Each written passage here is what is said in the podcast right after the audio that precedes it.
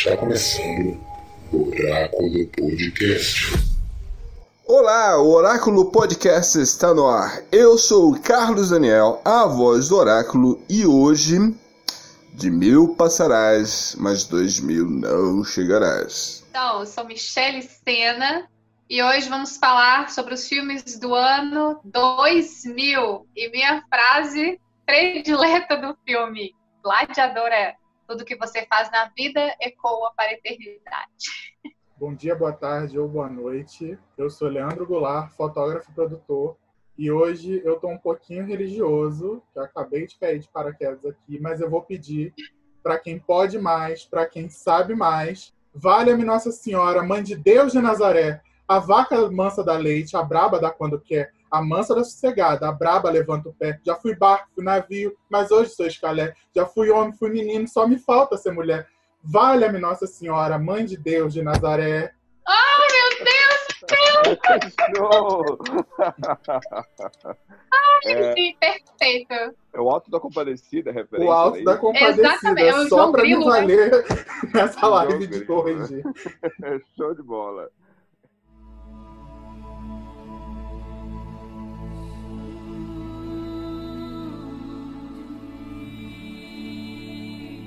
Tivemos filmes incríveis no ano de 1999. Ano passado, eu, Carlos Daniel, estava escutando vários podcasts e vi que muitos podcasts fizeram uma edição especial para analisar os 20 anos após 1999, os grandes filmes que foram produzidos lá.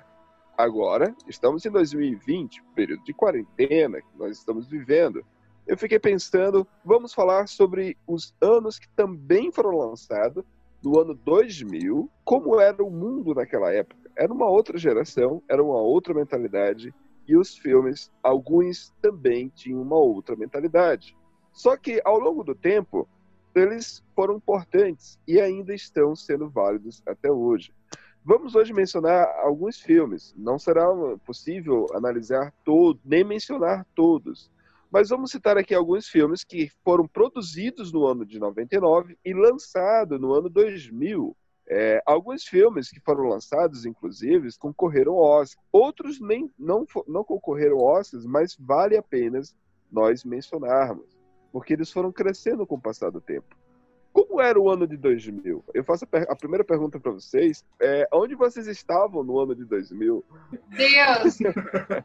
Eu, Cap- Carlos Daniel, Capciosa essa pergunta. eu, Carlos Daniel, no ano de 2000, eu tinha 12 anos e eu morava no, em São Luís do Maranhão. 12 anos só. Meu Deus, gente, eu sou antiga.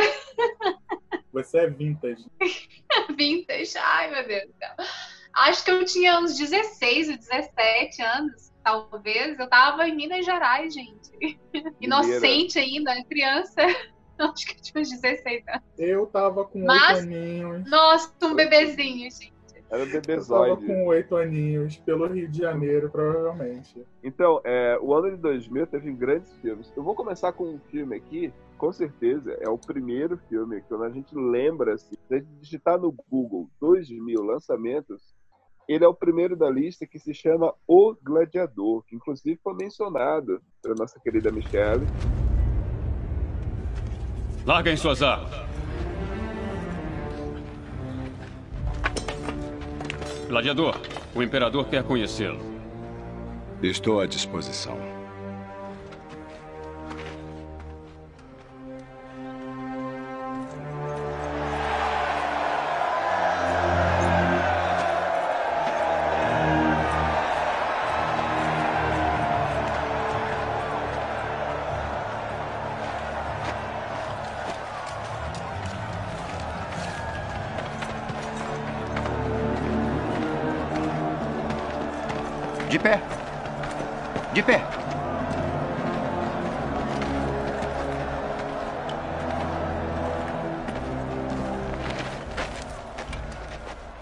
Sua fama é justa, espanhol.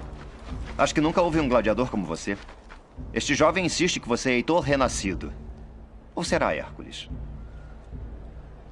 Por que o herói não se revela e nos diz seu verdadeiro nome? Você tem um nome? Meu nome é Gladiador. E aí eu pergunto, o que, que vocês lembram desse filme? É, na época que foi lançado, as atuações, que, que vocês acharam na época? Uma super produção, né? É, o filme é realmente espetacular, tem uma história maravilhosa, com atores maravilhosos, que é Joaquim Fênix, né, na pele lá do Imperador. É, e tinha sucessor, lá o. o... Sucessor, sucessor, entre aspas, do Marco Aurélio, né? Marco Isso, Aurélio. porque na verdade ele assassinou o pai, né? É. E ele estava perfeito naquele filme, gente, uma pessoa extremamente Ótimo cruel. Com, com... Não, aquele, aquele sim deveria ter entrado para nossa lista de melhores. Porque, assim, ele, ele fazia aquilo assim, com tanta naturalidade que você, de certa maneira, encara, assim, vendo, você encara aquilo assim, tipo, ah, isso é totalmente plausível, quando na verdade não é. Tipo, quem é que mata o pai, gente? Quem é que, que tenta seduzir a própria irmã, né? É tudo assim muito fora da, da órbita, é tudo assim muito.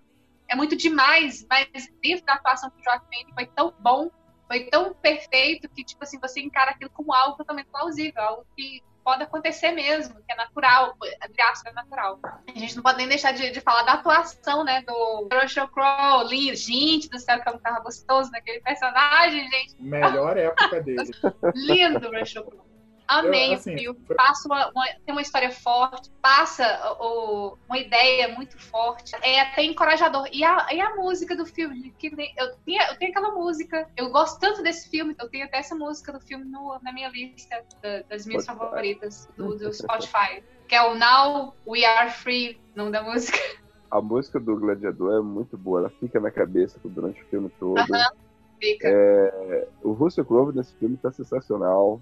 Você ia falar, Léo? Não, eu ia comentar, né, que quando eu lembro muito desse filme, eu já vi as, as reprises, eu lembro que a primeira vez que ele passou na televisão aberta, ele passou num esquema na Globo de pass passar dois dias, porque o filme era muito grande, eu lembro que eram dois VHS, né, quando você alugava, você alugava aquela bíblia, né, que eram dois VHS, e também um filme, um filme incrível, e aí, tipo, Hollywood passou um bom tempo sem fazer nenhuma, tipo, nenhum tipo de produção, assim, épica, com grandes batalhas de gladiadores, de tudo, guerreiros. E aí, no caso, quando lançaram esse filme, virou uma febre que logo depois veio uma série. De, depois veio o Alexandre, depois veio Troia, o Aquiles sensacional, né? Troia. Depois veio Pompeia, e tentando fazer com o mesmo que o boom. É, Pompeia foi bem fraco, né? Foi é, bem é, ruimzinho. Bem Pompeia é o tipo de filme que o trailer é legal. O filme, não. você vê o trailer do filme você fica, nossa, que filme. Quando você vê o filme, Jesus. E o Gladiador falava muito sobre como que você pode derrotar um homem. A, a mensagem do filme é interessante, porque você pode destruir um homem, mas só que antes de destruir o nome dele, né? Você pode tirar tudo dele, mas você nunca vai tirar o nome dele, quem ele é de verdade. Como é arrepiante aquela cena que ele dá, eu sou Max Sumerid, e ele vai dando de pai de um filho assassinado, de uma esposa assassinada, e eu vou ter a minha vingança. Eu, ou nessa vida, ou na próxima. Que o filme também fala muito de, da, da do pós-vida. Da vida né? pós-morte. Da vida após a morte, de como é que é, que ele tem esse, esse. Então esse filme é muito interessante. Ele se sustenta até hoje, tipo, a gente vai assistir hoje, ainda vai tirar boas lições desse filme? Com certeza. Eu, eu já vi esse filme várias vezes. Toda vez que eu vejo, eu consigo tirar uma coisa nova dele, sempre. Mesmo até só ouvindo a música, porque a música traduz perfeitamente a ideia do filme. Então, só escutando a música, você já, já tem essa percepção de, de estar tá te trazendo uma coisa nova. Esse assunto aí de vida pós-morte é algo que, me, que eu gosto bastante, que é muito estimulante para mim. Eu vou puxar um pouquinho mais para técnica. Eu acho que o filme mesmo sendo um filme de uma produção de 2000, eu acho que ele envelheceu bem. Ele tem uma, uma fotografia bem clássica, né? Cheia de, de takes longos, inclusive os takes de entrada de arena, né? Que são muito clássicos dos filmes épicos, desse, né? Que tratam dessa coisa. Acho que foi um filme que seguiu muito bem a, a linha ele me lembra muito Espartacus de 1900 e Deus não lembro 50 e quanto, mas ele seguiu muito bem essa linha e foi muito feliz. Ele envelheceu muito bem, não só na questão da trilha sonora, mas na questão fotográfica, de direção. A gente acabou de elogiar, né? Não só o Joaquim Phoenix, o Russell Crowe, ele ele enche de verdade todas as cenas, né? Ele quase não precisa de, de personagens secundários, porque o Maximus décimos, décimos primeiros, e Deus sabe mais quantos números tem no nome desse cara, tem, ele tem assim uma, uma, uma, presença de cena muito grande, um trabalho muito bom do Ridley Scott como diretor. Oh, esse, filme é, esse filme é incrível, muito bom. Segundo filme da lista, O Tigre e o Dragão. Quem assistiu? Eu assisti a um dos poucos filmes asiáticos, um dos poucos filmes asiáticos não, um dos poucos filmes com uma história daquela clássica de filmes asiáticos que eu gosto. Você gostou? Eu gosto, não gosta não? Assim, eu, eu vi o filme, mas assim, eu não me pegou. Eu achei a história muito muito voltada para efeitos especiais e um pouco, sei lá, um pouco vazia de argumento. Pelo menos foi essa percepção que eu tive. Ah, não, eu, eu acho bem legal esse filme. De verdade, eu acho bem legal essa questão de. É porque, na verdade, é um filme estrangeiro, né? Ele é da direção do Ang Lee. E, inclusive, ele levou o Oscar de, de melhor filme. E, Exatamente. De, melhor filme, não, ele levou o melhor filme estrangeiro. Indicado, e foi indicado a melhor filme e melhor diretor. Mas eu acho que é um filme de, de crescimento de personagem, sabe? Inclusive, o Ang Lee ele dirige muito essas histórias de você ver o personagem crescer. E ali eu acho que é muito isso. É você ver uma história acontecendo. Acho que eu não tenho total identificação, mas eu gosto bastante da maneira como os personagens eles vão caminhando dentro da trama. O mestre Yu, tem, cara, aquela, as lutas, a coreografia de artes marciais daquele filme é incrível. É, é... é, isso que eu ia mencionar, destacar. As cenas de luta, é, a forma como ela carrega cada espada, as lanças, você sente o peso, né? até a forma, ele mesmo não querendo, em alguns momentos, que o grande mestre, ele evita o confronto máximo, né? O grande uhum. mestre, e nesse filme você vê isso, né? A atuação dele como mestre, ele usando até um graveto, pra, uma pena lá, para poder lutar com ela. Então é, é muito interessante. É, você mas muito filme... né, das filosofias orientais naquele filme. Exatamente. É um filme muito bom, entendeu? Essa é uma grande produção. Esse é grande filme da época, que aí eu vou começar aqui, que é, foi o primeiro filme de uma safra de vários outros ruins. Mas Eita. esse, né, foi o primeiro foi o X-Men, começo lá dos X-Men, no ano 2000. que falar desse filme? Na época, é bom lembrar que nós só tínhamos atores famosos, o Patrick Stewart, né, o, que era o, o professor Charles. Sim. O Ian McKellen. O Ian McKellen, que fez, fez, o papel do Xavier. Ou do, do, e também do tinha Eric. o que faz Na o Logan, né? Que já verdade, era famoso. Né? Tinha, tinha a Halle Berry, que estava que estava no seu auge ali nos anos 2000. É, é... é Halle Berry, tem o Hugh Grant. Oh, Hugh Grant, olha só, Hugh Jackman. O Hugh Jackman não era famoso nessa época. É, o Hugh Jackman ele fez é, a fama dele com X-Men. Né? Ele já tinha trabalhos. Já ah, ele tinha trabalhos, mas ele fez mesmo o nome dele tirando a camisa em X-Men, né? Ah, e, e, e olha, a gente gosta.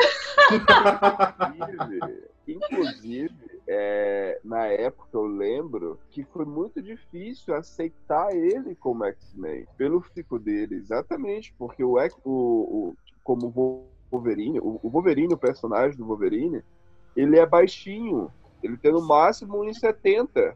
Sim. Ele é baixinho, corcundo. É, ele é... E, então, um ator que caberia bem como como Wolverine seria como o próprio Mel Gibson. Mel Gibson hoje, inclusive, estaria perfeito. perfeito. Pra, se encaixaria perfeito para ser Wolverine. Mas o, o, o cara lá, quando apareceu com 1,90m, com aquele rosto bonito, aquele rosto bonito, magro, esbelto. Aquele, aquele tanquinho trabalhado. Foi, Vamos lembrar que o filme tinha que ser vendido. O filme tinha que ser vendido. Eu sou um grande foi fã. Complicado eu sou um grande fã dos Filhos do Átomo, né? Sou um grande fã dos, X, né? dos quadrinhos e tudo mais. Primeira coisa que a gente tem que lembrar quando a gente fala de X-Men é que o filme foi gravado numa época onde fazer filme de, de super-herói era uma piada. Era, era uma Ninguém piada. queria fazer era, filme de super-herói. Até porque o último grande filme que tinha sido exposto ao ridículo foi o Batman dos Mamilos, né? Uhum. Com Batman de mamilo e com carro com formato de piroca. Isso mesmo, né? Senhor! Com o Batcard, né? O Batcartão. É, quero... o, Bat, o, o Batmóvel dele era em formato de piroca e ele tinha mamilos. Era ridículo aquele Batman, pelo amor de Deus. Mas te- teve a grande uma turma naquele filme, né? Como era venenosa, vamos lembrar disso. Ponto positivo.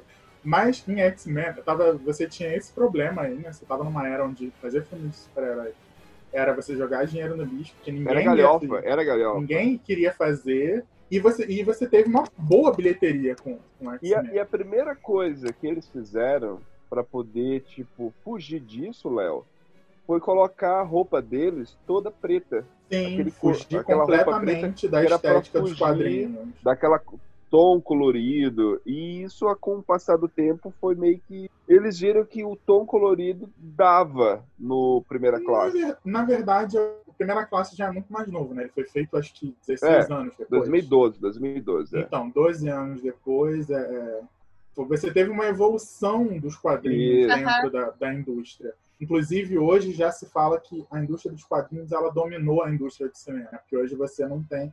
Você tem os quadrinhos pautando o cinema, os cinemas pautando os quadrinhos. Inclusive, o Nick Fury foi, foi colocado nos padrões de Samuel Jackson por causa do sucesso que o personagem fez né, no, no cinema. E ele foi transportado para os quadrinhos dessa forma. Mas eu acho que os anos 2000, apesar de eles não terem efeitos especiais suficientes para poder criar uma, uma epopeia tão gigantesca, criar um, um- cenário que fosse tão convincente, eu acho que eles acertaram em algumas coisas. A roupa do- do- dos X-Men ficou icônica, né? Aquela, aquele traje preto. Né? Eu, eu lembro, primeiro que assim, eu, eu lembro dos anos 2000, eu lembro de prateado, foi o ano da moda do prateado, e foi o ano do ultra tecnológico. Todo Sim, mundo, né? os celulares, pela primeira vez, eles começaram a ficar bem menores. é, Foi a época do ultra tecnológico. Então acho que gente X-Men ele se favoreceu muito com essa, com essa questão. Eu tenho uma memória afetiva com X-Men, não vou deixar o pessoal bater muito no X-Men. Eu tinha oito anos. X-Men é interessante que né, nesse ano 2000 foi o, o bug do milênio. O bug do milênio que, tipo, o povo achava que, meu Deus, o mundo vai acabar e tal, vai ter o bug, e não foi nada. O mundo não acabou de novo, né? Acabou, não teve nada. O bug do milênio existiu, mas whatever. Se a gente for olhar outras, sair um pouquinho do cinema, não muito, mas se a gente for entrar no campo da música, também teve muita coisa, muita coisa no ano 2000. Por exemplo, quem não lembra, eu sou o Jonathan da nova geração. Nossa, O funk carioca explodiu nesse ano. verdade, o funk carioca explodiu nesse Senhor. ano. E teve muitas outras Furacão músicas. 2000, gente. Bons tempos. Coldplay lançou música boa nessa época.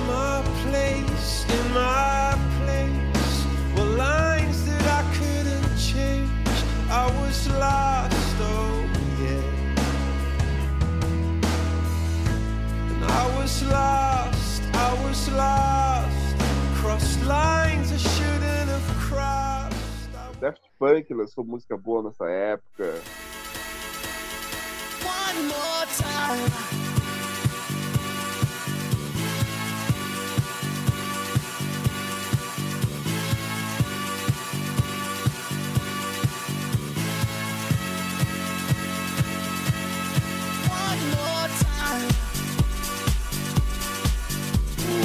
Inclusive vai estar tocando aí na hora que vocês estiverem escutando.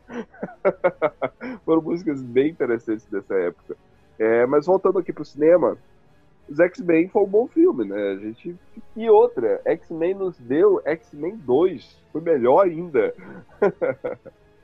É, e detalhe, dos, dentro dos X-Men tinha uma outra atriz que já tinha ganho o Oscar. E sumiu depois, né? Que foi a, a menina que é a Marie. Quando ela era, quando ela foi a atriz mais jovem a ganhar o Oscar, na época que ela fez o filme O Piano, em 1992. E ela era a, Ma- a Marie dos X-Men. Sim, ela era a um, vampira. a vampira, exatamente. Quem lembra de Missão Impossível 2? Quem assistiu? Eu já afirmo que eu não assisti esse filme. O Tom Cruise não chama minha atenção, mas eu gosto dele. Tom Cruise não é aquele tipo de, de ator que me chama atenção. Eu gosto muito, porque ele é muito bonito. Né? Eu, eu gosto de apreciar essas coisas bonitas. Quem é que não gosta? Mas assim, tirando isso, os filmes que ele faz não são relevantes, né? Tirando aquele de Olhos Bem Fechados, que eu gostei bastante, do que ele fez com a Nicole Kidman, que teve uma atuação boa também. Mas assim, ele em suma, ele faz muitos filmes de ação e eu gosto de filmes de ação, mas com certa ressalva, não acho que seja interessante. Missão Impossível é um filme que pra mim não tem relevância nenhuma. É uma Não vou, não vou, fazer, vou dar uma de Glória Pires, não vou nem opinar. Não Ah, vou. gente, que isso, que isso. Olha, A tem gente boas tem na, a gente tá na, tem na direção de, de Missão Impossível, a gente tem o John Woo, né, que foi o mesmo diretor de A Outra Face, né, com Nicolas Aham. Cage, né, ele fez vários outros filmes é, asiáticos, ele fez O Pagamento de 2003 com o Ben Affleck, então assim, tem, tem uma, uma, uma equipe legalzinha ali, e tem a saga do Ethan Hunt, né, gente, que é o personagem do... Eu sempre Que esqueço o 20 nome dele. anos, o Tom Cruise. O Tom Cruise, Que há 20 Né? anos aqui ainda está fazendo o mesmo personagem. há 20 anos aqui, ele ainda está tentando se aposentar. Que no final do primeiro filme ele tenta sair, no segundo filme ele é convidado para voltar a liderar a sua equipe. Né? Porque sempre acontece alguma coisa e o único espião a ser chamado é o Ethan Hunt, não tem outro. E vocês, e vocês assistiram esse último que tinha. Eu assisti, o último eu assisti no cinema, que era ele e o cara lá do Super-Homem, o, O Henry Cavill? o Henry Cavill. Era eles dois, pau a pau, disputando a... Vocês assistiram esse? Eu, não assisti cheguei. esse-. Eu, eu parei no Protocolo Fantasma. Eu confesso que eu parei lá no Protocolo Fantasma. Esse último, esse último eu assisti por causa do Henry Cavill, que eu gosto do Super-Homem, né? Então eu vou assistir aqui também, Henry Cavill. E aí, cara, é, é, é bom, o filme é bom, o filme é muito previsível. É muito previsível. O que eu acho ruim do, desse formato de filme que o Tom Cruise faz é que é sempre assim. Ele é um cara que, tipo, que ele tem um potencial, ele é bom, mas não tão bom assim. Mas aí ele conhece uma mulher, e essa mulher faz ele dar o seu máximo, e aí ele vai lá e ele se supera. É sempre esse. arque- é sempre essa estrutura. Sempre é assim, todos os filmes dele, dos X-Men, ou do, do Missão Impossível, desculpa, é sempre com esse mesmo. Tá, ok. É ação, né? É ação. Pra É quem ação, gosta de. mas olha só, pontos positivos de Missão Impossível 2.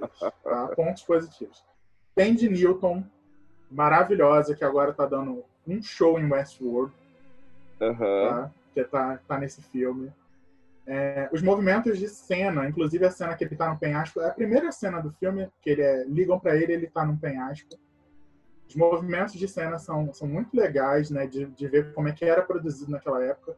Óbvio que a gente ainda não tinha tecnologia de drone, nem tudo isso, então você você vê o vento do helicóptero pro- voando próximo do, do- do Tom Cruise ali aham. no penhasco, né? E, gente, ele o Tom fazia- Cruise e ele que faz as próprias aquilo. cenas de ação. É, isso é verdade.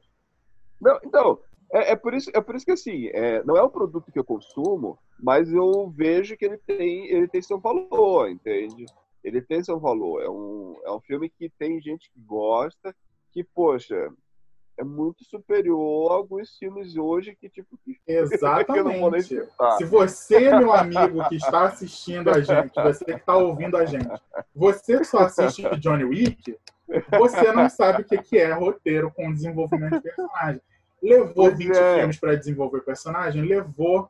Mas você já Mas tinha um tem, tem, alinhamento. tá tudo amarradinho. Muito show, Léo, muito show. Gente, gente. Beijo os fãs de John Wick. Ai, meu Deus do Vamos, céu. vamos citar dois filmes do Mel Gibson desse ano. Um é O Patriota. Quem lembra do Patriota? Foi o segundo filme, depois que ele fez o grande filme épico dele, que foi Coração Valente, ele, ele in- incorporou assim, um personagem para tentar fazer o Patriota. E uma das cenas mais assim, tipo, marcantes que eu lembro de eu ter assistido é a cena da machadinha, que ele vai correndo assim com sangue nos olhos. Esse filme é muito bom, viu? Cronologicamente, te- é, historicamente, quer dizer, tem alguns pontos bem positivos ali, bem interessantes. Faz faz, leva é, em consideração os efeitos que aconteceram de verdade. É, é interessante o filme, é muito interessante. Ele é um filme que, se você for ver, na minha concepção, ele, ele você consegue ter o plano de fundo ali de uma forma bonita, a fotografia é interessante, a maquiagem, todos os personagens estão incrível, o figurino também está ótimo. Ele não só tem uma fotografia interessante, como o Patriota levou o Oscar de melhor fotografia da época. Olha só, entendeu? Então você vê que é um filme que vale a pena você assistir ainda hoje, né?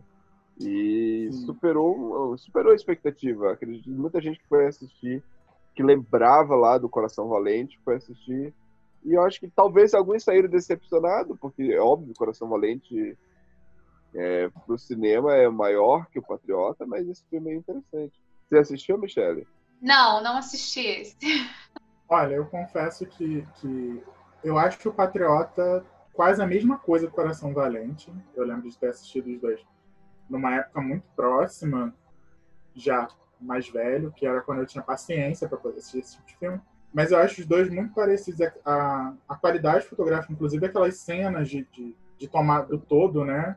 As cenas para mim são muito iguais, inclusive eu vou depois vou dar uma pesquisada para ver se o diretor de fotografia é o mesmo, porque parece que é a mesma cena. A cena onde ele vai correndo, que, que ele tá com a bandeira na mão, né? E ele tá na frente do, do, do exército lá, e fazendo discurso. É simplesmente o mesmo, é, a mesma coisa que ele faz em Coração Valente, na frente do, do, dos carinhas lá, né, dos saxões lá. Então, assim, é um pouco, para mim é um pouco mais do mesmo. Eu gosto de, de, de do Mel Gibson como a figura, né, como ator. Prefiro ele em, em Máquina Mortífera? Talvez prefira, né? Mas o Patriota também é um, um grande filme. Outro filme bom do Mel Gibson, que foi lançado nesse ano, se chama A Fuga das Galinhas, que ele faz o personagem principal. E tem um plano de fundo interessantíssimo, né? Se você for assistir todo o enredo da história, apesar de ser uma técnica de stop motion, ser uma animação, esse, inclusive, tipo, envelheceu muito bem. Se você assistir hoje, você ainda consegue entender. É, toda a mensagem vegetariana com relação a não comer frangos, de como se é, aquela população, no caso de galinhas, né, sair daquela situação que eles estavam sendo colocados como. Eles estavam vivendo sobre pressão, sobre pressão psicológica, sabendo que eles iam, iam morrer, né? Então, a mensagem que tem nesse filme, ela é muito forte até hoje. Foi uma grande propaganda ao movimento vegetariano, né, das pessoas. Quem assistiu esse filme? Esse filme passa até hoje, Eu assisti. Passa até hoje. Eu, eu assisti. Sessão da tarde, vira e mexe, tá passando. É, vira e mexe realmente passa. E o interessante é que apesar dele ser um filme, um desenho, né? Ele não é assim um, um típico filme infantil. É, a mensagem e realmente é tem toda essa tem toda essa subjetividade aí, às vezes não tão subjetiva, né? Às vezes bem óbvia da, da, da, da ideia que eles querem passar, de fato, o não comer galinhas, né? o vegetarianismo. Eles falam, eles falam bem sobre esse assunto. Mas assim também é um filme assim que tipo em mim não impactou tanto porque também não, não, não foi um filme que, quis me dizer muita coisa, que me disse muita coisa, na verdade. Me Terminou crucifiquem. Terminou o filme você comeu um frango de boa. Ah, de boa, de boa, de boa. Amo a Fuga das Galinhas. É um dos meus primeiros filmes, assim, quando eu falo de ímpeto de revolução, eu preciso citar a Fuga das Galinhas, porque é um filme muito legal. Eu assisti ele várias vezes na, na, na dublagem brasileira, fui assistir só quando mais velha na dublagem americana. Aí foi quando eu fui descobrir que o Mel Gibson participava desse filme.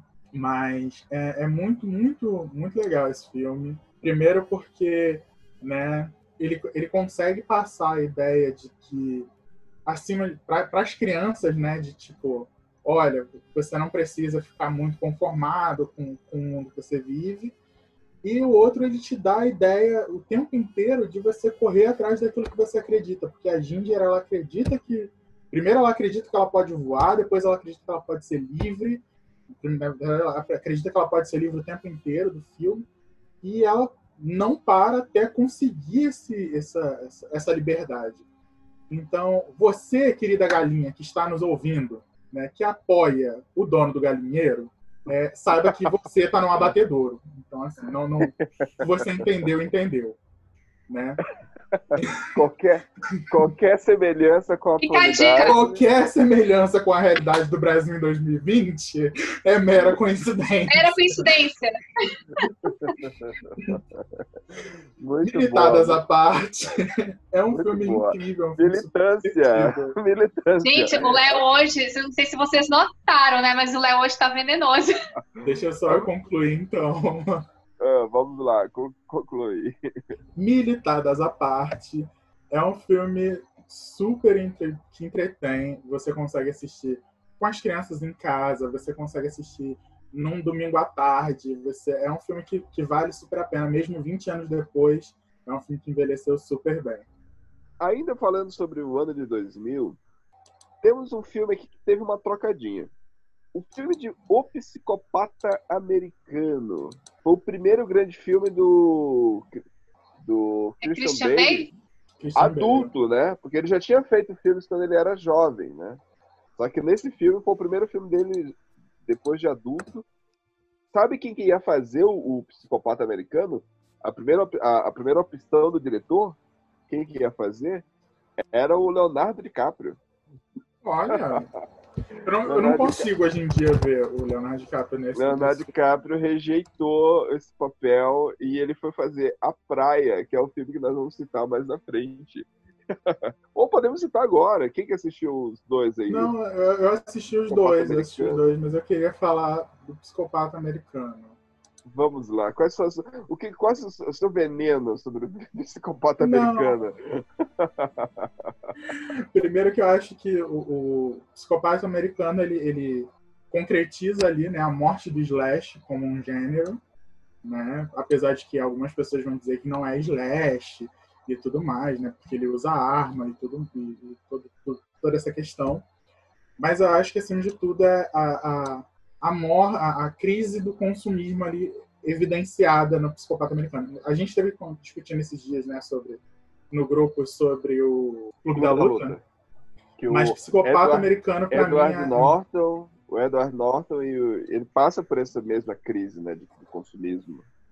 Sim, pra mim, eu acho que o psicopata americano e a crise do homem médio branco, pra mim, é, É, mais muito, evidência. muito legal. Eu indico, eu indico muito esse filme. Eu, é, uma, é uma grande sátira social, então, assim, eu... Não, não é o meu melhor filme, não é o filme melhor do mundo, mas hoje em dia eu ainda indi- indico de vez em quando ele. Tem uma cena desse filme que eu já reproduzi. Mas deixa quieto, vamos lá. Gente, ele tenta copiar o Jack Nicholson nesse filme. Ah, o, o Christian Bale? O Christian Bale, ele, ele fica. com- Você pega os frames assim do Jack Nicholson no, no, no Iluminado, é a cara Aham. do Christian Bale. Sabe? É, realmente, Léo, você comentou isso realmente, lembrando assim das cenas, tem muita coisa, parece que ele foi buscar uma inspiração ali. E não é Verdade. aquela coisa, não foi buscar uma inspiração, ele tentou fazer uma cópia. Tem aquele olhar do Jack, beleza? Aquela Sim, cara de doido. sim. Caramba, é verdade. Inclusive, é tem verdade. uma cena dele, acho que com um machado também, não tem no filme? É, tem uma cena dele com o Machado. Tem Então. Ele, e ele sai dançando, ele pega lá, Sim. usa capa, aí ele sai dançando. As cenas. Nossa, Rolou uma filme é muito inspiração aí, gente, um easter egg. Esse filme é muito bom, eu gosto desse filme, até hoje eu ainda gosto, mas deixa quieto. mas o livro também é muito bom. Indico também, quem está aqui nos ouvindo, leia o livro do Psicopata Americano também, que é um ótimo livro. É muito bom, viu? Michelle, você assistiu?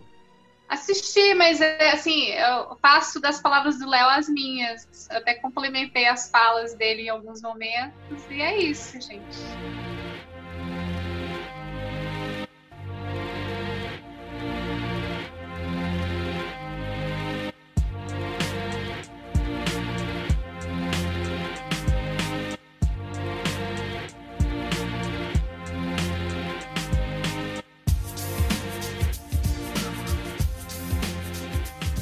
A Praia, Leonardo DiCaprio. Gente, a praia. A praia, pra quem teve o, o, o crush em Leonardo DiCaprio, em Titanic, não. A praia é a concretização do crush, porque aquele homem tá 90% das cenas sem camisa. Pra quem não conhece o filme, o filme se passa num um adolescente que ele encontra jovens e vai viver numa praia paradisíaca, né, na, na, na Tailândia, se não me engano, é na Tailândia, ou é na Indonésia, vai viver numa sociedade utópica, e dentro dessa sociedade utópica ele descobre alguns problemas e tudo mais. Mas o filme é, assim, não acrescenta em nada na sua vida, não acrescenta. Mas é um filme incrível, é um filme, assim, tipo, as imagens da praia É. e tudo mais, é, um- é um filme muito legal para passar o tempo também. E ver o Leonardo DiCaprio sem camisa aos 20 anos. Eu lembro que eu, eu assisti esse filme na, na, na Globo algumas vezes. Tipo, era sempre essas imagens. O que ficou na minha, na minha memória é isso, né? Essas imagens da, da, da praia, muito bonito. Tipo, não me- lembro, não lembro mesmo da trama do filme. Não, não sei por que raios aquele adolescente chegou lá. Não sei por que raios ele estava vivendo naquela comunidade. Sinceramente, é um filme assim que eu fico pensando assim, meu Deus. E, é- e engraçado, né? Que foi logo após Titanic, né? Foi logo após Titanic. Logo após Titanic, ou seja, tipo, o rapaz, né? tipo, Afundou lá, naufragou lá na praia. O Jack foi parar na praia, né? Mas na verdade, o, o- Mas, mas o, o, o Leonardo DiCaprio é um excelente ator, ele é muito versátil. ele né? é, ele é, ele é Ele é muito assim, versátil. enorme como, como ator. Eu veria ele no psicopata americano facilmente. E capaz, e, di- e pior, digo mais, eu acho que ele faria até melhor que o Christian Bale. Christian Bale é um ótimo ator também. Mas é porque realmente o, o, o Leonardo DiCaprio, um dos motivos que ele diz que ele rejeitou é porque ele não se via fazendo aquele tipo de perfil de personagem. Em entrevistas ele chegou já a dizer isso. Mas se você for analisar, ele, você não tem muitos podres da vida do Leonardo DiCaprio, né? Mas Então, é, tipo- que tá, mas é que tá. Eu acho que naquela época, ele fazia um jovem viajante, que é a história do Richard, né? Tipo, que ele tava viajando por Bangkok, né? E aí a Tilda Swinton chega lá e, e convida ele para um lugarzinho legal. É, eu acho que ele tinha muito mais a ver com aquilo do que um personagem super crítico, super satírico. Mas é. Eu acho que a, que a diferença tá na idade, assim. Tipo, eu acho que É o momento, né? Exato. Eu acho que o Lobo de Wall Street, quando ele fez o Lobo de Wall Street, né, ele estava pronto para fazer a, O Lobo de a- Wall Street ele faria bem psicopata ali, caramba. exatamente, mas quando ele chegou na idade de fazer o Lobo de Wall Street, ele não era a mesma idade que quando ele fez, né, o a praia. Então acho que isso pesou muito, né? Aos 20 anos ele era aquele jovem viajante em Bangkok que aceitaria ir para uma praia paradisíaca, mas eu acho que ele não era ainda aquele homem amargurado pelo tempo, pela sociedade, né, pra, que cometeria crimes. Ainda falando da praia, temos aqui o náufrago. Tom Hanks. Um relato, né? Tá uma coisa ligando a outra.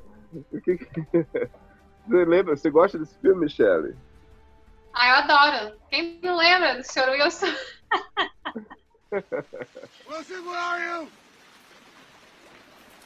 Wilson!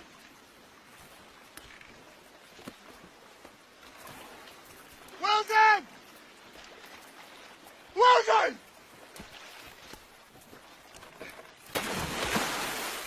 Aí, assim, é, a, a transformação física que ele sofreu para fazer o personagem, inclusive, eu acho que serviu até meio que de inspiração para outros atores, né? Como o próprio Christian Bale.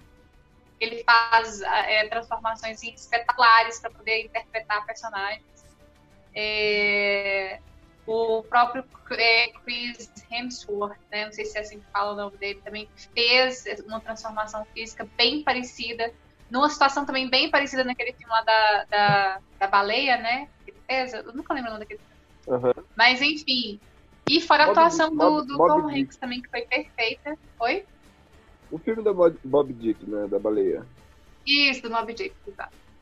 E assim, gente, eu imagino. sa- Sabe a aflição que me dava quando eu vi aquele filme? é, que ele não contracena com mais ninguém, né? Pra além da bola. Eu fico imaginando Exato. a aflição que eu tinha de falar assim, nossa, como, né? Que ele fica conseguindo o tempo todo contracenar com um ser inanimado, né? Que não vai esboçar reação nenhuma. Eu imagino a dificuldade que é, sabe? Eu, eu ficava o tempo todo pensando nisso, durante o tempo que eu ficava, que eu tava vendo.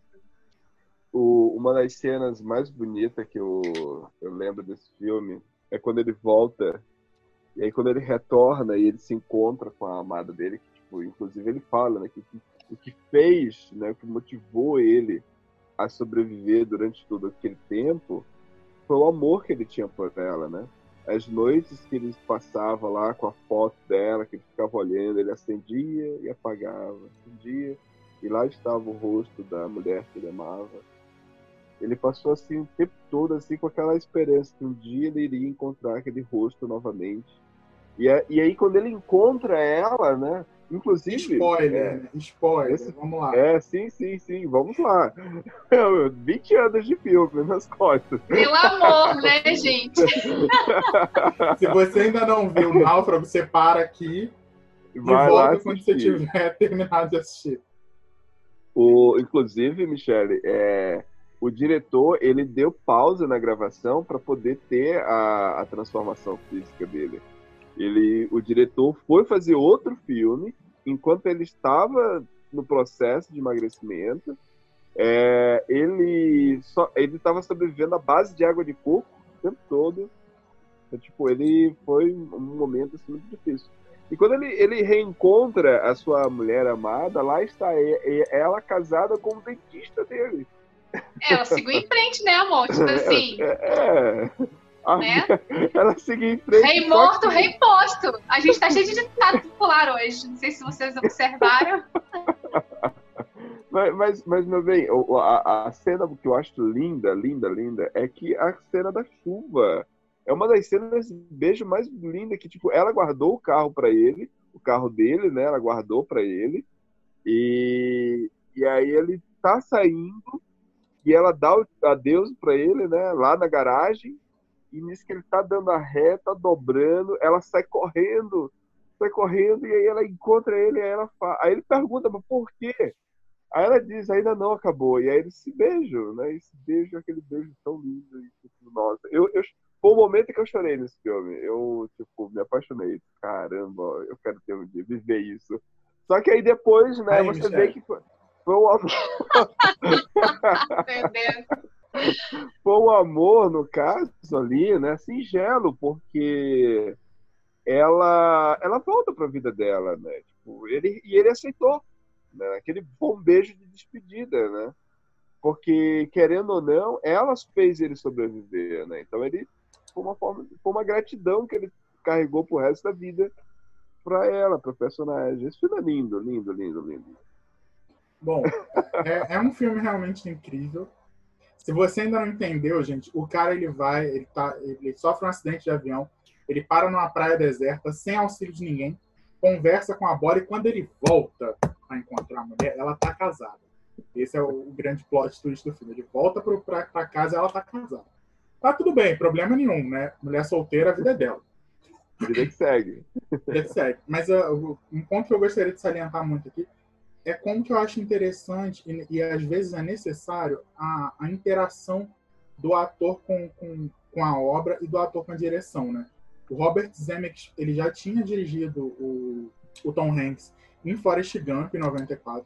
Ele volta para esse projeto né, do Náufrago, que é, é muito interessante a maneira como eles dois, como a direção e a, e a atuação se integram nesse filme. A fotografia pessoal, né, o tempo inteiro. Você se sente do lado, você sente o próprio Wilson o tempo inteiro. Né? Você tenta conversar com o ator, você sabe que ele não está te ouvindo, ele está conversando com, com a bola, ele sabe que a bola não está ouvindo ele, mas é uma, um- uma grande conversa. E o Robert Zemeckis, ele realmente ele para, né? Ele para para gravar Revelações durante esse ano que estre, estreou também no- nesse mesmo ano, né? Mas foi foi muito é é um filme muito interessante, é um filme, uma história de, de amor muito bonita. Eu acho que naquela naquela batalha né, que a gente teve sobre filmes de amor, eu acho que a relação de amor do Wilson com o, o, o personagem Tom Hanks tinha que ter entrado. Quem não chorou naquela despedida dos dois, né? Ele chorando. Gente, o Wilson, morrendo, o Wilson morrendo, gente. O Wilson morrendo. A gente passa quase 90 minutos ali com o Wilson e o Wilson vai embora. Mas eu não chorei no, com isso, eu chorei com a cena do beijo. A cena do beijo. Ah, não, eu chorei mais com o Wilson indo embora, partindo. não, não, não chorei. com a cena Eu também eu É fiquei mais emocionada com o Wilson. Eu tô com o Léo.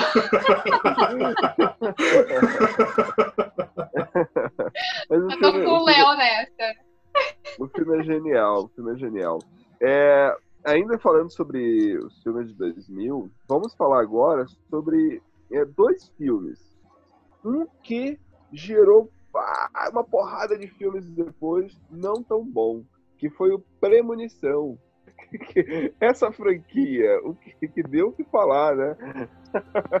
que era sempre a, a vinheta do- do- do- dos filmes antigamente, quando eles eram lançados, né? Essa turminha que tá procurando como Uma turminha driblar, do barulho procurando driblar a morte. Quem assistiu Olha, eu sou gente, eu, vou, eu gostaria, de antes de vocês começarem a acabar com, detonar a franquia dos filmes, eu gostaria de, de colocar aqui um ponto de defesa pra franquia, porque o último filme, o último filme, eles tiveram, a- gente, eles tiveram uma sacada genial, assim, com uma proeza de unificar todas as histórias. Eu- não, não saberia explicar pra vocês como eles fizeram isso aqui, mas esse último filme que eles fizeram, eles unificaram todas as histórias. De uma maneira que não ficou ponta solta. Ficou tudo Caramba. assim, ó, encaixadinho. Sério. Então eu acho que esse é um grande ponto a favor da história. O, o filme final.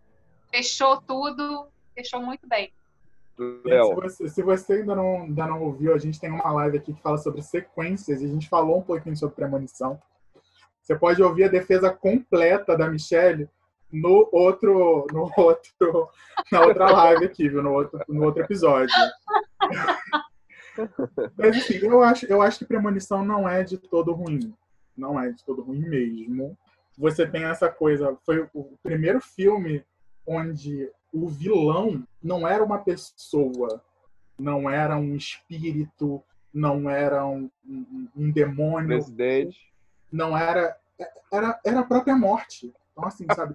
Que sacada você ter que lutar contra a própria morte. É isso. Você não, não, não tem o que dizer, porque o cara ele acorda no meio de um voo, sabendo que todo mundo vai morrer, tira umas pessoas e depois essas pessoas continuam morrendo.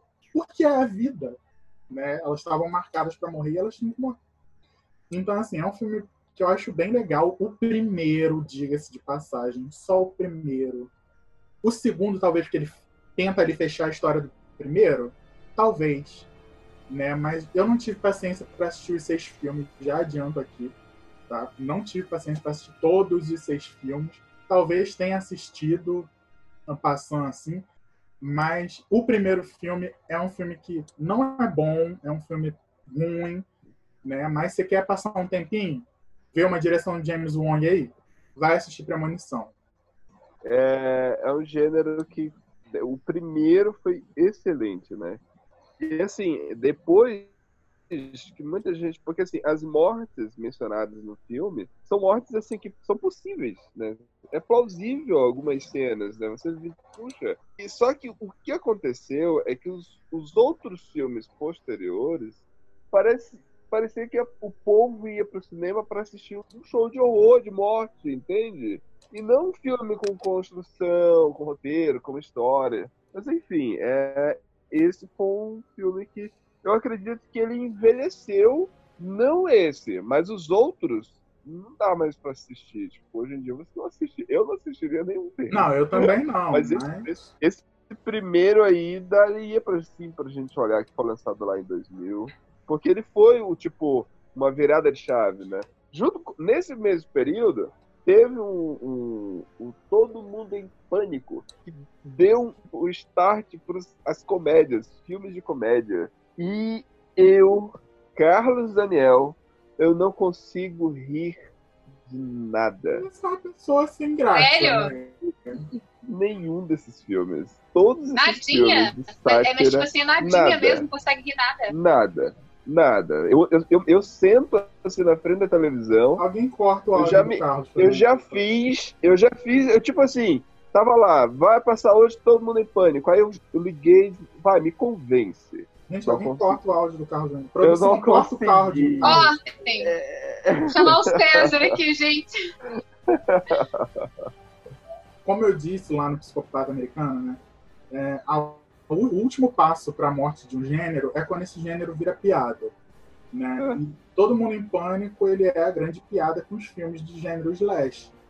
Né? Que ele vai trabalhando ali, ele brinca com vários gêneros desse filme, com vários estereótipos né, desse gênero, na verdade. E eu, eu acho, nossa, gente, tem, tem o, o- os irmãos Williams naquele filme. Eu adoro eles dois. As branquelas, né, gente? Você tá ali vendo as branquelas nascerem ali naquele filme. Vocês não estão conseguindo ver, porque a, a gente tá em live em vídeo aqui. Daniel, não retorça a cara pros irmãos. Ai, meu Deus Não céu. retorça. Não retorça. Nossa, mano! Se você gosta de um besterol, uma coisa que você só vai olhar pra passar o tempo, eu indico. É um E filme que envelheceu, também, né? é um filme que envelheceu boa. mal, né? Tem as piadas são machistas, são machistas, as piadas são Eu acho racistas. que essas piadas não colam mais racistas. hoje. Esse, Mas- esse ator que você tá citando, inclusive, tentou fazer o 50 Tons de Preto, pelo amor de Deus. Vamos ficar nas branquelas? Vamos ficar nas branquelas. Foi o epíteto do- dos dois irmãos. Foi o único filme bom que eles conseguiram emplacar. Nossa, não, não, e assim, esses filmes de sátira, teve um que aquele que o, o super-herói, o filme. Tô Sim, eu criticando lembro. todos os filmes de super-herói. Gente, mas como que pode? Ah, ah, tem um que é, vale uma menção honrosa, que não é desse período, mas que é um filme de sátira. Que é aquele Aperte o Cinto, o Piloto Sumiu. É esse? Esse ah, é um filme por Esse é um- engraçado. Esse é um filme que vale, tipo assim, não consigo rir também, mas tipo, esse eu reconheço que vale a pena você assistir, que tem coisas Ah, mas, boas. mas você tá falando de uma outra escola de comédia, né? Você tá falando da escola de comédia de Academia de Polícia, É, é. de Piloto Sumiu. Então, assim, era uma outra escola de comédia. e, é, e é um filme paródia, no caso, né? Então vale a pena esse filme aí. Aí depois desse, teve- nossa, mano. Aí teve American Pie, aí teve American Pie 1, 2, 3, 4, 20, 30, 40. E, Olha só, né, vamos lá. Defesa aqui de American Pie. Você tava com 12 anos. Se você não era um adolescente que perdia tempo no, no banheiro, você Não. que é adolescente que tá me ouvindo, você sabe o que eu tô falando. Se você não era adolescente e você não ficou impressionado com a quantidade de peito que aquele filme traz, então eu não assisti, porque você é tem uma outra, uma outra criação, uma outra virtude de pensamento. Eu não assisti esse filme nessa época. Eu não assisti. eu não- realmente eu não assisti. Então, tipo. Eu confesso que a Eu- primeira vez que eu assisti American Pie foi realmente, acho que eu tava com 14 anos. Foi a primeira vez que eu assisti American Pie. Então, assim, Caramba. aquilo ali foi, foi, foi- Eu falei assim, gente, produziram isso mesmo? Isso é um filme que todo mundo vê. Mas, assim, o, o filme também tem seus, tem seus pontos bons. O filme é extremamente engraçado. Carlos Daniel, se você não conseguir rir com, fi- com aquele filme, você tem problema. Sério. Não, gente, a tem primeira problema. cena. A primeira cena de American Pie, que é o. A o- torta. Não, não é da torta, torta. né? Ué. É da torta, é, a- é da torta. Eu tô tentando lembrar o nome dele. O Jason Briggs, né, que faz o Jim Levstein. Mano, ele, ele pegando. a- Eu lembro, eu assisti uma entrevista há pouco tempo de- do diretor dele falando sobre esse filme. E ele falou que a, a especificação do diretor, porque o diretor não sabia muito bem o que, que ele queria daquela cena, a, a especificação do diretor foi: você pega a torta, coloca em cima da mesa e você faz amor com a torta. E é isso. Essa foi a indicação da direção para ele filmar aquela cena. E para mim é um filme que vale a pena para você dar risada. Assim. Eu, eu acredito que vai muito da a questão de. Sei lá, gente. É porque assim, o meu humor. Ele é, ele é estranho. Eu tenho um humor muito. Fala, Monty Python. Eu consigo. então, é isso, faz eu rir. Sabia, esse povo cult, cinéfilo. Ai, que eu não rio com American Pie, só com Monty Python. Não, mas aí é outra pegada, é diferente. Ó, nesse próprio filme, ainda no ano de 2009, ou ainda no ano de 2000, aqueles net porcos para diamantes, você citou American Pie, humor inglês, e Snatch, Porcos para Diamante também, humor inglês maravilhoso, sensacional. Vocês assistiram esse filme? Não. Não, você Não. assistiu, Michelle? Esqueci, Não. esqueci. então vai ficar sozinho aqui no meio. É cult, é cult, tá vendo? Aqui a gente não trabalha só com cult. Olha, esse filme tem. Olha só o elenco. Brad Pitt, maravilhoso nesse filme. Faz um cigano. Ele quase não fala nada em inglês. Tipo, Você não entende nada do que ele fala. Tem o, o Jason Statham nesse filme. Benício Del Toro. Cara, sensacional. O elenco desse filme é ótimo, ótimo, ótimo. Nesse você rola de rir. E o diretor é o mesmo diretor que fez o um ano anterior, aliás, dois anos anteriores, que ele fez dois canos fumegantes, Jogos Trapaces e dois canos fumegantes. Sensacional também, humor incrível, mas é humor britânico, tipo assim, você é, mas é muito engraçado. É diferente do American Pie, desse hum- humor.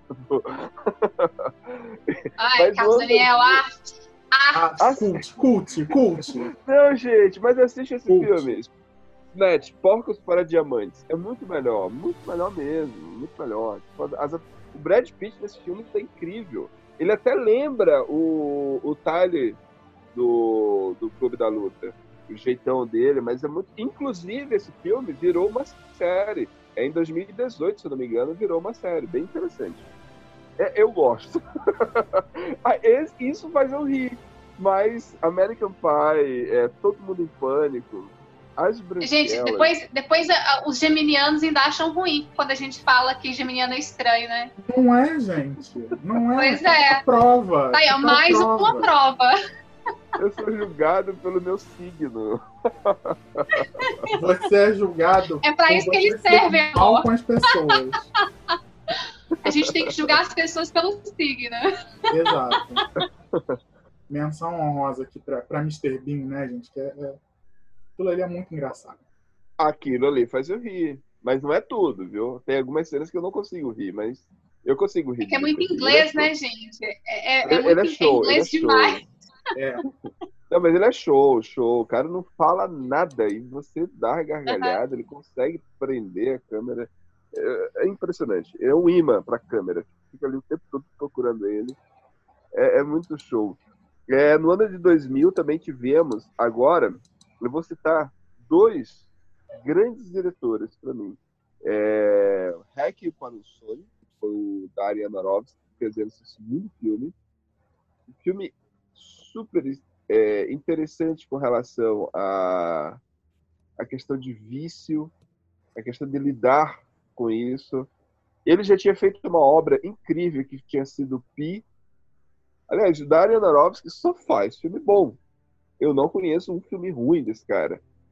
O último dele, A Mãe, maravilhoso. Sempre vou citar Mãe. E, e esse filme é um filme que envelheceu muito bem. Tipo, até hoje a gente a, a, for parar para assistir hoje esse filme, você vai ver, tirar, fazer grandes reflexões. Hacking para um sonho. E Amnésia. Christopher, o, o Nolan, grande diretor, estava surgindo ali já com esse filme, né? E trazendo pra gente uma, uma forma de contar a história totalmente diferente, né? Onde que, e que, inclusive, acredita, tem filmes, foram feitos na, na- na VHS na época, com a ordem cronológica correta. e, tipo assim, é horrível. Tipo, perde total sentido do filme. O, mas ali o, o, o Amnésia, quando você assistiu, do jeitinho que tá lá no filme, inclusive no Brasil que tem esse nome, Amnésia, ele só perde a, a memória curta, né? Mas só que não é bem uma amnésia que ele tem, né? E, e nesse filme tem o elenco, tem o Guy Pearce, né? já tinha tipo explodido para muita gente na época do Priscila, Rainha do Deserto. Tipo, maravilhoso esse ator, eu acho ele muito bom. Sempre faz filmes incríveis. Ele também fez filmes. Mais à frente, ele faz um filme maravilhoso que é o Conde de Monte Cristo. O Conde de Mondego. Ele vai fazer o. Só faz filme bom esse cara. Sim. E tinha também a, a Trinity do, do Sim, a Matrix. Carrie Moss. Agora vocês podem. Me calei. Cara, um filme que tem a Carrie Agora a gente Moss. pode falar. O filme que tem a Carrie Moss, né, que é, é- é incrível. Memento é incrível, né? Amnésia aqui no Brasil. É, foi a primeira vez que, que um filme realmente me colocou para pensar. Foi esse filme que quando você assiste e o filme começa a não fazer sentido nenhum, você começa a tentar ali encaixar os pedacinhos junto com o personagem, né? Junto com o Leonard. Gente, é, é- é muito incrível. O filme é realmente muito incrível. Mas eu vou me, me- eu vou me guardar para falar um pouquinho também sobre, sobre Requiem para um Sonho. Gente, eu tenho que admitir para vocês que eu não vi nenhum desses, então eu vou continuar aqui na vibe da Glória Pires, tá? Não consigo opinar. Bom, Requiem para um Sonho é o Christiane F de uma outra geração. É, assim, é sério, é o Christiane F de uma outra geração, cara. Assim, nunca tinham feito essa analogia para você antes. Não! Você fez eu rir. O American Pie tudo de pânico não fez. Eu acho que Requiem para um Sonho é um filme sobre a, a, a crítica do vício, né? Ele não fala sobre, na verdade, sobre o uso de droga, droga lista, do- droga ilícita. Fala. Não pode falar. Ah, é não, isso que eu tô concordando. Eu tô concordando, é isso mesmo, caramba. É Eu o vício que- em si. Exatamente. Cara, eu me identifico muito com esse filme. Eu me identifico muito com esse filme. Porque, é, é, Léo, eu tenho, eu tenho, eu, eu sou um pouquinho aquilo. Eu, na época, eu não assisti na época, obviamente, eu volto a falar, eu tinha 12 anos na época. Eu vim assistir há pouco tempo atrás, já adulto. E assim, caramba, é, eu passo muito, aquilo ali, eu passo muito por aquilo constantemente. Porque eu tenho uma facilidade de me viciar muito fácil, eu me apego às coisas de um jeito muito é, complicado. E, tipo, esse filme é muito interessante por isso, porque mexeu, me, é, me impactou nesse aspecto. Não, e o melhor de tudo é que você pode substituir né, o- os elementos ali. né? Você pode tirar a maconha e colocar a televisão. Você pode tirar o vício em, em- em- em remédio e colocar a internet, o videogame. Você pode. Porque o filme ele fala sobre vício, ele fala sobre a questão né, de você ficar viciado em alguma coisa. E aí ele vai usando analogia do álcool, das drogas lícitas, das drogas ilícitas, né? E vai brincando com todas essas. Eu lembro da cena do. Ah, esqueci o nome do ator. Que é o, o Jared Leto? Isso, eu lembro da cena de Jared Leto olhando pro braço dele apodrecido. Nossa, aquela cena ali até hoje me dá um certo nervoso. Até hoje me dá um certo nervoso. E tem ali o Marlon Wayans, né? Também ali no filme, fazendo papel, né? Do, do, do maconheirozinho ali com vício em oxicodona também. E a trilha sonora desse filme é muito boa, né, cara? É incrível, é incrível. Eu lembro, se eu não me engano, ele ganhou o prêmio de, de- É isso que eu ia perguntar pra você. acho que foi o Independent Spirit de fotografia, se eu não me engano. Eu, se eu não me engano, Porque acho é um filme- ganhou esse filme. Porque, esse- esse porque é um filme diferente, né? Não é um filme comum, né? Não tem, você vê, assim, pela filmagem, que tem um- Exatamente. A- É, Fora aquele te azulão coloca no vão cenário. colocando, né? te coloca no cenário que não é muito comum, né? A, a cena da televisão, cara, da, de toda hora, a mãe dele teve que acorrentar aquela televisão. Puxa vida, é angustiante o filme. Sim. Vale E muito a fora que pena. as cenas, né? É um dos poucos filmes que eu lembro onde você usa uma câmera grande angular para poder gravar close. Porque quando você usa uma câmera grande angular para gravar close, você dá aquele aspecto de, de, de arredondado, né? Fica aquele, aquela ideia de, de cena arredondada. É um dos grandes filmes que eu, que eu lembro que tem essa técnica de uso. Inclusive, em muitas cenas é, da distopia, do uso de droga, é um filme com uma movimentação de câmera muito legal, muito legal. A colorimetria, naqueles tons de azul e cinza, a cor da mangueira é uma cor mais esverdeada, se eu não me engano. Então, assim, é um filme que vale muito a pena. Para você que está querendo saber de fotografia, para você que está querendo entender sobre como que funciona a questão do vício, assistam, porque até hoje é um grande filme Requiem para um Sonho. Michele, um filme que você Oi. ama, O Corpo Fechado. Gente, Corpo Fechado. Bom, Corpo Fechado tem uma história com ele, né? Porque quando ele foi lançado, eu justamente trabalhava numa locadora. E quando ele chegou na locadora, eu achei esse nome estranho, né? Pensei, cara, eu tinha uns 15 anos, 15 anos.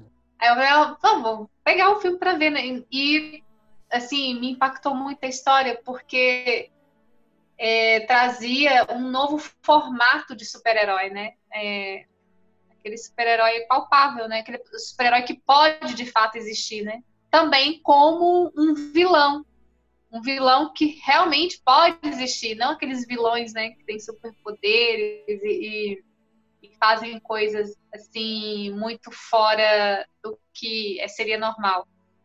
E é daquele diretor que eu gosto muito, que eu nunca sei pronunciar o nome dele.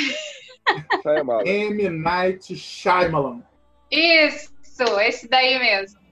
E esse filme traz, traz reflexões muito, muito relevantes para mim. E como é um, é um, foi um filme tão é, icônico para mim que anos e anos depois que surgiu o Fragmentado, que eu nem fazia ideia de que era uma continuação né, do, do Corpo Fechado, e vendo o Fragmentado, eu tinha várias cenas do filme, várias falas que já me remetiam logo a corpo fechado, mesmo não sabendo ali da ligação dos dois filmes, só fui saber a ligação no final, né? Mas mais pro final. É pra gente entender a dimensão do quanto que esse diretor é brilhante, né? Eu gostei muito de Corpo Fechado, é, como eu já disse, ele passa, um, passa uma mensagem, ele passa coisas muito interessantes que a gente pode levar até para a vida, né? Gosto muito da atuação do Samuel Jackson, que está perfeito nesse filme, um vilão maravilhoso. As falas dele, gente, as falas, o que, é, que, que, era, que, que eram aqueles diálogos, né? Pelo amor de Deus. Ele era muito intenso. Então é isso. É o que eu tenho para falar sobre esse filme. E quem não assistiu ainda, assista. E as continuações também valem muito a pena. É interessante a gente mencionar o seguinte sobre esse filme. É que, na verdade, é, o, o título O Corpo Fechado existe uma historinha das traduções brasileiras né, de títulos. Porque o Shyamalan, quando ele lançou o seu, o seu filme anterior, que tinha sido Sexto Sentido, é, e aí, tipo, logo se é, submeteu a, tipo, pô, esse diretor, ele faz filmes, e tem esse enredo aqui, com uma vida após a morte e tal, esse menino que vê mortos, tô dando spoiler do sexto sentido, meu filme é de 99, aí o que que acontece? Então, o que que acontece? É, quando chegou pro Brasil o, o filme do Shyamalan, o segundo filme do Shyamalan, a tradução, eles pegaram e fizeram, pô, então vamos fazer isso aqui, aqui é submeter a algo espiritual também. Aí fizeram o Corpo Fechado. Mas o título americano não tem nada a ver com o Corpo Fechado. Aqui no Brasil que ficou famoso. E, tipo assim, e que com o passar do tempo, não tem como a gente ver outro título para esse filme. É esse mesmo. Esse filme é, É. bom, né? Verdade. E é, bom, é muito bom, entendeu? Tipo, o, você vê um, uma construção de um herói seguindo a máxima estreitamente assim vinculado à ideologia dos quadrinhos. O, todo o arquétipo do herói tá ali na nossa cara, tipo palpável, você identifica. E quando eles, porque aí tipo o Samuel Jackson, quando ele começa a falar de herói, começa a falar de quadrinhos, você não estranha. Porque você já está acostumado com toda a montagem do personagem. Sim, é um filme com roteiro. Isso sim é um, é- é um filme com direção. Com diálogos bem trabalhados. Nossa, eu, eu acho que o John Wick, eu, John Wick poderia estar Jesus! Não, não vamos falar desse filme, gente. pra assistir. Corta essa parte na edição, por favor. Corta essa parte na edição. Olha o veneno. Fala, Léo. Bom, realmente, corpo fechado não faz o menor sentido quando você usa o nome em português, né? Que o nome em inglês é Unbreakable, que faz todo sentido com os outros filmes, né? Fragmentado, depois vidro, né? Tipo, você não entende por que corpo fechado no primeiro filme e os outros, né? Com uma vibe É totalmente. BR, né, amor? É, aqui a gente é, aqui é PTBR, aqui é vida louca. Bom, falar de, de, de Shyamalan, né, é, é incrível, porque o cara ele já tinha ganhado Hollywood no ano, no ano anterior com o Sexto Sentido, né, e aí ele traz um outro thriller para você olhar. Inclusive, se você está ouvindo a gente, você gosta de filme, né, para vocês fazer estudo de cor, o melhor, um dos melhores filmes é Corpo Fechado, porque ele é um filme uma paleta toda sóbria e só os pontos de alguns personagens têm cor. Spoiler do filme, só as pessoas mais têm uma cor vibrante no filme, né? E aí a gente entende por que, que o Mr. Glass sempre usa roxo, né? Que é lindo, né? É Roxo. Hoje eu Sempre usa roxo. A Michelle Sempre Ah. usa roxo. Combinante. Ô, mas, Né, é- é- então, mas, assim. ô, mas, mas é, Léo, é que esse- filme é muito bom. Mas tem, tem- eu na mesma hora que você falou, me veio vários outros filmes também com tem essa tem essa essa essa competência, por exemplo. Esse último, o Jojo Rabbit, fez isso de Tem uma forma vários, tem vários. Tem bem Jojo Rabbit, tem 1917, é um show de fotografia. Então, Corpo Fechado ele vai tratar muito bem sobre o roteiro, sobre a construção, uma, uma outra perspe- perspectiva da construção do, do- do- da narrativa do herói. Né? Como vocês mesmos disseram, é muito bom porque a gente vê, a gente estava acostumado com aquela formataçãozinha de herói, aquela formataçãozinha de, de, de super cara, e aí a gente vê um cara super palpável é, é muito legal. Shyamalan sempre dá um show de, de- de- direção, de roteiro. O roteiro dele é, é também dele. Então, assim, incrível. Eu não lembro se ele aparece nesse filme, mas ele, ele lembra, ele aparece em Fragmentado. Né, e ele aparece no, no, no vidro dando uma entrevista também. É muito legal, ele gosta de fazer esses cameos. em- É, é, é, voltando ag- agora, chegando aqui no Brasil, depois de todos esses lançamentos dos, dos filmes, que assim, foram os filmes que nós assistimos, os filmes que nós estamos mencionando Antes- aqui. antes Teve eu queria- muitos outros. Ah, tem um filme, tem um filme, sim, diga a menção honrosa aí de um filme norte-americano que inclusive foi o último que eu coloquei na lista aqui. Pode Ah, falar. não, não. Eu ia citar outro, mas qual é o que você ia citar como menção? Eu- Amores Brutos. Ah, é verdade. Amores Brutos. Amores É, Brutos. Filme incrível. pode nos falar, nos presenteie com sua, sua, a- seu ponto de vista desse filme, porque eu mesmo não tenho, não, eu, esse é o único que eu não assisti. Engraçado, né? A pessoa defendeu tanto o Javier Bardem lá nos outros filmes do Inharrito, e aí quando vem esse filme do Inharrito, a pessoa não assistiu, não é mesmo? Então, Né? é, Amores Brutos eu não consegui achar nem na Netflix, nem na Telecine. Eu tenho dificuldade para achar esse filme. É, No dia que eu achar, eu vou assistir o Javier Bardem, cara. É que assim, pra mim, É. ele é um ator perfeito. Tipo, eu não consigo ver um outro ator melhor que Javier Bardem, mas ok. É... Pode falar sobre.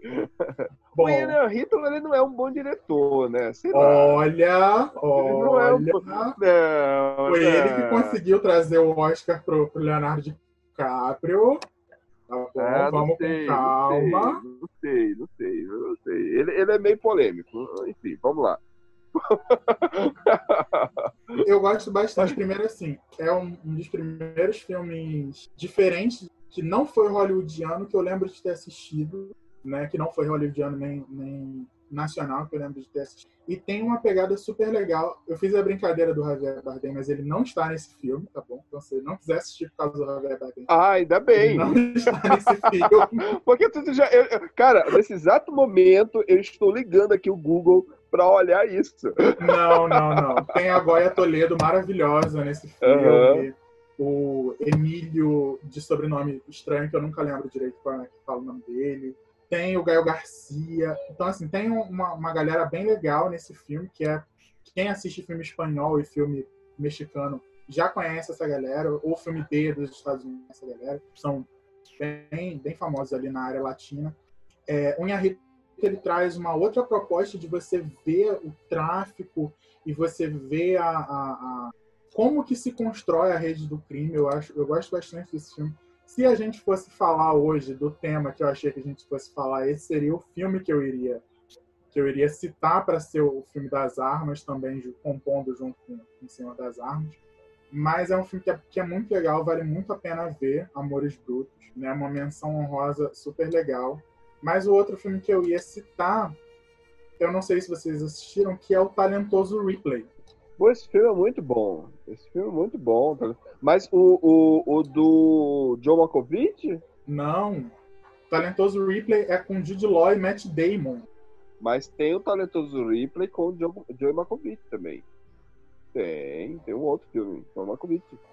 Esse, esse que você tá falando aí é muito ah, bom você mesmo. tá falando o retorno do talentoso Mr. Ripley. Isso. Que é, com, que é uma história dele mais velho e tal. Isso, eu assisti esse. Aí depois eu fui assistir esse outro com o talentoso Ripley, porque eu lembro de uma essa cena, inclusive, tem uma cena angustiante que ele pega um remo e bate bem na face. Exato, ele quebra a cara do Jude Law. Eu fico assim, mano. Eu fico assim, caramba, doeu, doeu na minha cabeça, na verdade. Eu não gosto, olha, eu não gosto muito, ah, por incrível que pareça, é pode ser um paradoxo que eu vou falar aqui, mas o que eu gosto do Tarantino não é a violência. E, tipo, eu não gosto muito de violência, entendeu? Aquela violência muito plástica. Mas aí, mas aí é que não é. tá, mas aí é que tá, no Talentoso Ripley, a violência não tá ali à toa. Quando ele dá aquela remada na, na cara do Matt Damon, aquilo ali não é à toa, aquilo ali é o epíteto do surto dele. Né? Porque Sim, mas, cara... o, o, Matt Damon já sabe. O Matt Damon, não, o Jude Law já sabe tudo que ele estava tramando, ele descobriu, e aí o cara vai lá e afunda e ele, sabe? Foi reflexo. Foi um Exato, reflexo. Você tem exato. que. Tipo, ele. Ah, eu não tinha muito o que fazer, né? é excelente esse filme, talentoso de play. Muito Você bom. assistiu, Michelle? Matt Damon nesse filme. Não, tá gente, muito... hoje eu, tô, hoje eu tô mal nessa lista aí que vocês fizeram, porque. Olha, Matt Damon. chateada. Matt Damon, nesse, Matt Damon nesse filme tá incrível, caramba. Ah, por Sim. onde anda esse cidadão, Olha, né? Michelle, anda? assista, assista o Talentoso Mr. Ripley, que tem Jude Law, gostosíssimo, novinho, e Matt Damon também. meu Deus, já gostei da ideia. Aqui no Brasil, o ano de 2000, nós tivemos Xuxa. Qual foi o filme da Xuxa, Léo mesmo? Puxa Popstar, né, gente? Porque aqui a gente é raiz. Aqui a gente, com oito anos, a gente tava assistindo o filme da Xuxa. É, também no Brasil teve o, o grande, tipo, o, o cara que. O, o filme que lançou ele para o mundo. Bicho de Sete Cabeças, Rodrigo Santoro, novinho. Ali foi. Ele saiu dali para o mundo, né? Teve Uhum. vários outros filmes dele, né? já- Mas foi esse o grande. Que, tipo, ele foi para Hollywood e não voltou mais pro Brasil, né? Exatamente. após esse filme, Bicho de Sete Cabeças, muito bom. E o grande clássico que nós temos, e foi mais uma releitura, né? Já tinha sido feito é, é, é leitura de cordel, peça de teatro, Os Trapalhões já tinha feito filme, e chegamos aí ao Alto da Compadecida.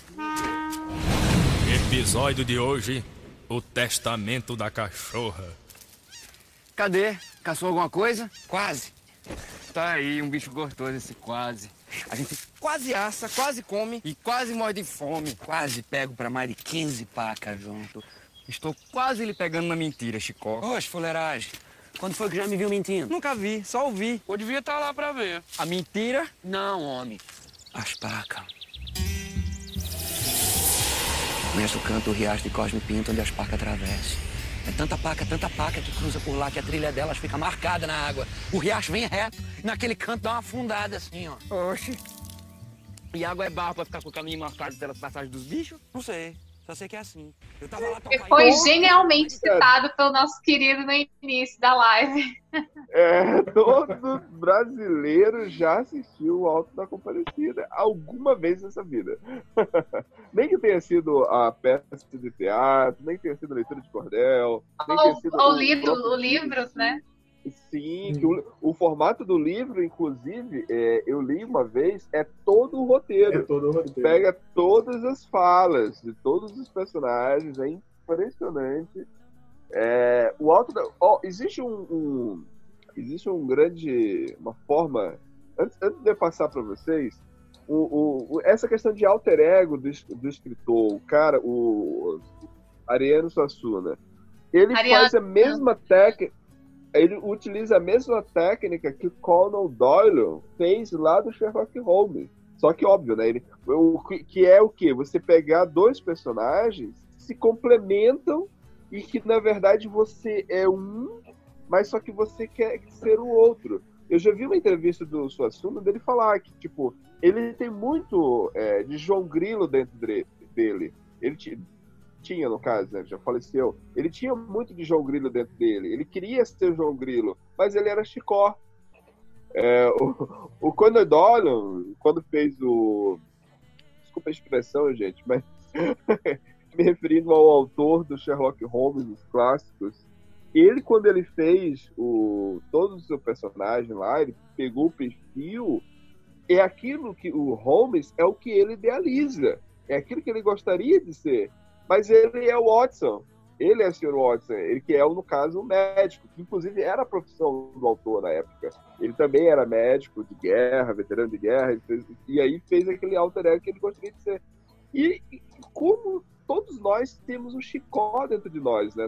Ele é, é aquele cara afoito, aquele cara corajoso, aquele cara que vai fazer e que tem que fazer, mas quando chega na hora ele vê que ele não tem muita capacidade para executar o que ele tinha planejado, né? Ele só age por impulso. E todos nós brasileiros somos assim, né? Esse filme é uma obra de arte, sobretudo nordestinos, né?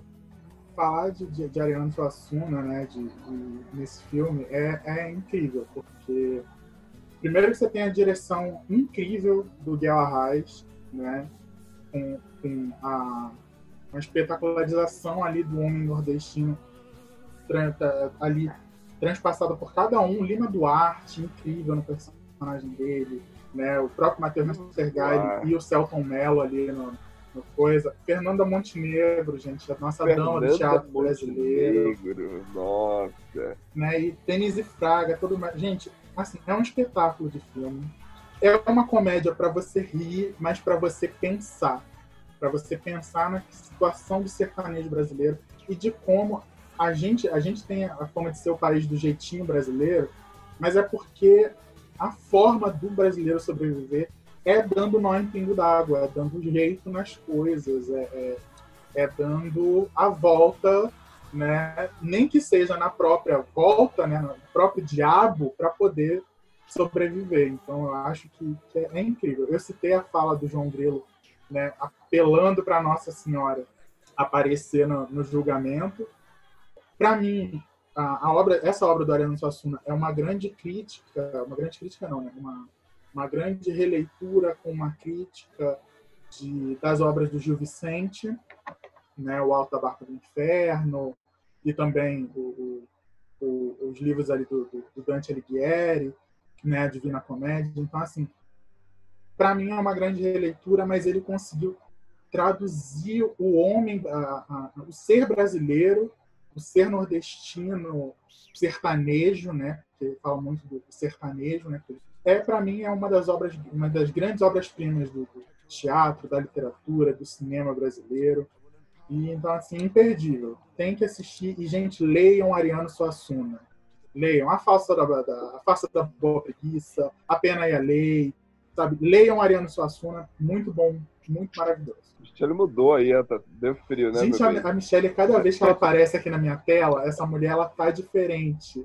Ela já apareceu aqui no- vestida como o, o, a- o com um vestido parecido da Whitney Houston em um guarda-costas, né? Meu Deus! Com, com aquela, co- com aquela capazinha que ela tá, mas a, a capa da Whitney era preta, a dela era roxa. Depois, quase uma muçulmana com o seu véu. Agora, maravilhosa aqui, de roupão, terminando a live. Gente, maravilhosa É que tá friozinho aqui, amor. Agora o frio bateu, eu tive que colocar aqui um, um hobbyzinho mais quentinho, porque tá, tá tenso de frio aqui. Mas assim, gente, já pegando carona aqui nas falas do Léo, ele falou brilhantemente, gente, leiam, leiam Ariano Suassuna. E Tem escritores brasileiros maravilhosos que merecem que vocês leiam eles, eles são divinos, como Dias Gomes, Machado de Assis, nosso grande introdutor do realismo no Brasil Mais que vai ser sempre o nosso, nosso grande pai né, da, da- da nossa literatura. E, e, assim, como tem esse, também tem outros grandes escritores, então valorizem é, a, a nossa literatura, valorizem também nosso cinema, que é muito importante. E falando do Alto da Compadecida, é, que dizer daqueles personagens né, tão brasileiros, né, tão, tão, tão, tão típicos, tão, tão próximos a nós, né? É, é quando a, a sensação de que eu tenho quando eu, eu vejo o filme é de muita proximidade, porque eu nasci num lugar também que é muito é, é, é, é muito parecido com, a- com aquela com aquela cidade onde se passa toda a história. Eu nasci no, no Vale do Jequitinhonha e assim todo lugar, todas as pessoas, até uma- a própria maneira de falar é muito parecida. Então me remete muito à, minha infância e ao lugar onde eu nasci. Que personagens ricos, né? É como o Carlos estava dizendo sobre o alter ego do, do Ariano Suassuna, falando do, do, do caso do Chicó. Realmente todos nós temos, te- temos essa situação do Chicó de, de querer ser, né? E muitas vezes não conseguir. Mas a, a tentativa sempre é muito válida, apesar de não conseguir chegar lá. E o que dizer do nosso querido João Grilo, né, gente? João Grilo é o típico brasileiro, né? Que tem que se virar no cinto todo dia para poder sobreviver. Eu não me lembro agora de cor aquela fala que ele diz, mas que é muito interessante, que é, é mais ou menos isso, que fala que é, exigem tanto que o pobre tenha qualidades, né? Tanta qualidade que o pobre tem que ter que ele não conhece nenhum, nenhum patrão, nenhum rico que esteja habilitado, né, para assumir qualquer qualquer função, porque ele não vai conseguir de tanta exigência que fazem pro coitado do pobre, né? Então, assim, é, o Ariano Suassuna é sempre brilhante nas colocações dele, perfeito. Então, quem não assistiu ainda, que eu acho impossível que não tem, que, tenha, que exista alguém que não tenha assistido, mas se existir, assista, porque vale a pena. É uma frase. Assim, o filme todo é, é maravilhoso, com várias frases sensacionais. Mas tem um- uma, uma frasezinha bem curta, que na verdade não é, não é a frase em si, mas o jeito. O jeito como o João Grilo fala. Que é quando ele chega lá para poder, se contra- pra poder ser contratado pelo padeiro, aí ele fala: tá bom pra ti, Chicó. tá bom pra tu, Chicó? tá. É sensacional essa frase. Tipo, o, a, a- a- o padre é incrível. O bispo, a esposa do padeiro. Que atuação da nossa querida e injustiçada para sempre Fernanda Montenegro. Ela argumentando a salvação de cada um. Ela explicando o porquê que ela estava agindo daquele jeito, a mulher do padeiro. Ela explicando por que, que o padeiro era daquele jeito, entendeu? Ela vai dando cada um os exemplos. É, é incrível esse filme. E assim, Olha, se o André finalizamos- tivesse aqui, ele já iria dizer que ela era assistente social também, né? Ai, gente, a, a questão, a, a construção. Eu lembro é, do Marco Nanini, né, fazendo o, o, o Lampião, o. Severino, Severino de. Aracaju. Né? Gente, é, é, é incrível. Cada um dos personagens. tá? A Denise Fraga, Eu- gente. E o cara falando, eu não gosto de matar padre, não, mas se é pra matar, eu mato. Eu não quero matar a chefe, não. Mas se é pra matar. Mas se é pra matar, eu mato. E quando ele mata o. E o Jogrino pega a faca e enfia no estômago dele, ele morre, desgraça. Ai, desgraçado amarelo. Amarelo. O amarelo mais amarelo desse Brasil. Inclusive, tem uma frase do, do, ai, do, do que- do que é o parceiro do Marco Nanini em cena, que eu lembro, é maravilhoso, né? Que ele, ele dizendo, você citou aí, né, eu não gosto de dizem que matar padre dá, dá, dá o maior azar, matar bispo, então, mais azar ainda. Será que vocês podem me perdoar? Aí ele- o bispo fala pra ele, né? O Lima Duarte, maravilhoso. A gente só te perdoa se você se arrepender e não matar a gente. Ele, Olha, eu não vou, vou arrepender, não, porque o patrão mandou, eu tenho que executar. E aí a frase maravilhosa dele. Então faça assim. Eu vou rezando uma, ma- uma Ave Maria de cá, vocês vão rezando uma Ave Maria daí, que é para as duas orações se encontrar, que é para o santo, não, não ter problema de santo não ouvir.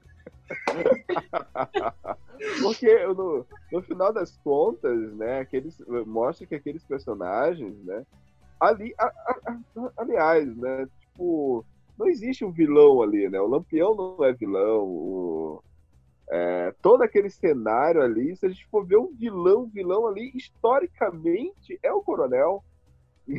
que nós, pra quem conhece Não, a amor, história na verdade, o vilão mesmo, o vilão é o sistema.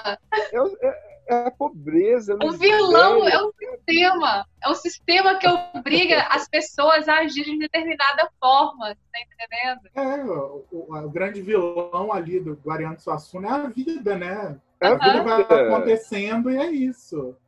Porque você vê o Severino chegando lá no céu, você, você, você sente pena dele, você sente pena da, da- da- do, do, do- do Lampião lá no pós-julgamento, né? Então, realmente é uma obra excelente. Tá aí um filme que nunca vai envelhecer, né?